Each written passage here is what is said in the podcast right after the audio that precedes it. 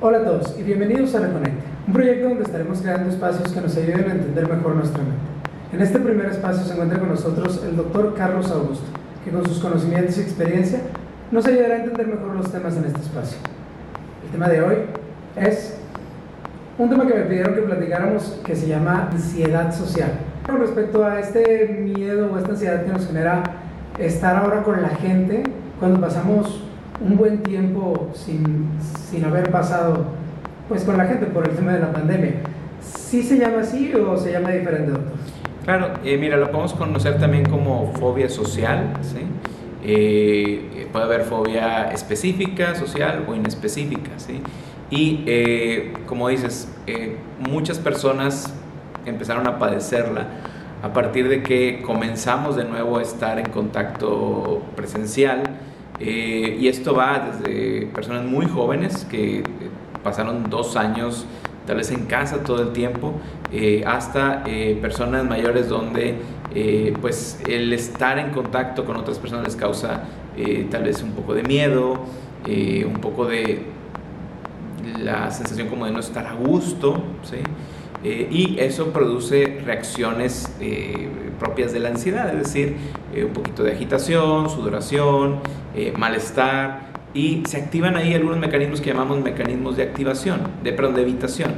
Es decir, la persona empieza a sacarle la vuelta a las situaciones que no le agradan. Por ejemplo, si sé que va a haber una fiesta, prefiero no ir, o si sé que va a haber una junta en un lugar eh, físico, eh, pues empiezo a sentirme muy mal y trato de que sea virtual porque no me siento a gusto. Entonces, estos mecanismos de evitación lo que hacen es que no nos podamos enfrentar a la situación que nos genera eh, la ansiedad. El, el problema o la, o la, situación o la fobia, mm, anteriormente hablamos de fobias y recuerdo que pues hasta cierto punto cuando pasaba de miedo a fobia era, se convertía en algo un poco irracional. En, este caso puede provocar que las personas tomen actitudes irracionales hacia con las personas. Sí, definitivamente. Por ejemplo, empiezo a temerle tanto a las reuniones físicas que eh, empiezo a dejar de ir al trabajo, ¿sí? O empiezo a tener problemas con las personas exigiendo de que yo trabaje desde casa, ¿sí? Eh, las ideas irracionales pudieran ir en el sentido de eh, que algo malo me va a pasar por cómo me estoy sintiendo. Por ejemplo, eh, la persona decir, es que me siento tan mal que me va a dar un infarto, ¿sí? En realidad, pues a lo mejor ya se checó, ya tuvo, fue con el cardiólogo y le dice, el cardiólogo no tienes nada, o sea, no hay algo físico y no te va a pasar nada por sentir esto. ¿sí? Entonces, hacia allá pueden ir las ideas irracionales, en el hecho de decir, esto que estoy sintiendo me va a ocasionar eh, que me pase algo en mi cuerpo o que me vaya a quedar sin respirar, porque también se siente como que batallo con la respiración. Aunque la evidencia, cuando les preguntas, pues nunca ha tenido una enfermedad cardíaca, nunca se han quedado sin respirar, nunca se han desmayado, es otro miedo, me voy a desmayar, ¿sí? Entonces, hacia allá van esas ideas irracionales. El, siento que, y a lo mejor me voy a ir por una tangente, pero siento que las redes sociales y los videos, los comentarios que hay, han hecho cada vez más difícil confiar en, pues hay mucha gente que no confía en la vacunación, hay gente que, que no confía en el gobierno, hay gente que no confía en lo que le dicen los doctores, eh, también hay doctores que salen y dicen que la vacuna no funciona. Hay un montón de cosas, ¿no? Entonces, el, ¿qué, ¿qué, recomendación, no qué recomendación tal como tal, pero qué tan importante es vivir más allá de, de escuchar y de informarse? Porque la información pasa por un filtro y, y ese filtro es de nosotros. Entonces, ¿será que la, para combatir esto lo mejor es empezar a vivir como estábamos más acostumbrados antes? ¿O aún y cuando lo hacemos eh, podemos pues, empezar a seguir padeciendo de cierta ansiedad con las demás personas?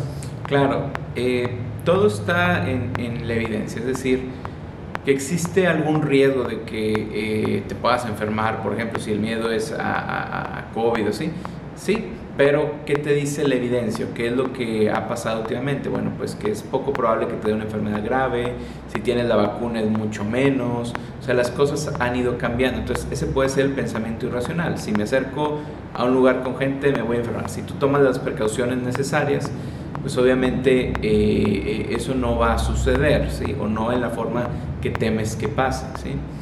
Eh, aquí lo que hablamos es que eh, si no eres una persona con riesgo, pues también es menos la probabilidad de que suceda algo. ¿sí? El irnos exponiendo de nuevo al mundo nos va a ayudar a que también nuestras propias sensaciones vayan disminuyendo, es decir, la sensación de miedo se va disminuyendo conforme yo me voy exponiendo y viendo que no sucede nada. Eh, entre más me exponga, poco a poco, no tiene que ser de la noche a la mañana, pues eh, más probable es de que yo pueda manejar esta eh, sensación. Porque recordemos que no es muchas veces el miedo lo que me pase, sino es la sensación desagradable que me produce el exponerme a esto lo que, a lo que le estoy sacando la vuelta. ¿sí? Eh, ¿Por qué? Porque posiblemente haya otras cosas peores que te pueden causar daño. Por ejemplo, alguien que tenga presión alta, pues es más probable que le pase algo por presión alta que por esto. Sin embargo, no está preocupada por su presión alta. ¿sí? ¿Por qué? Porque eso no le produce ninguna sensación desagradable. ¿sí?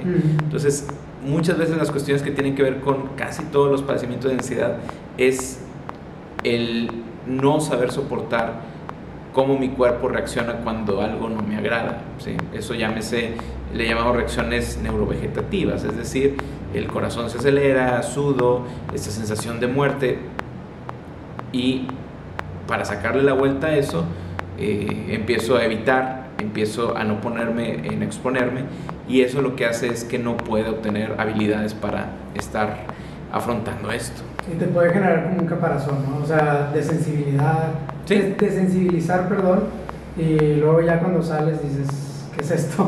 ¿Por qué me respiran tan cerca? Este, pero pues bueno, eh, con esto terminamos el espacio de, de, hoy y ya nada más nos queda uno donde pues hablaremos sobre cómo reflexionar eh, ahora que, que, ya vamos saliendo. De hecho, al momento que grabamos esto, ayer hubo un festival y estaba lleno de gente y pues espero que nadie haya padecido de ansiedad social. Hasta luego.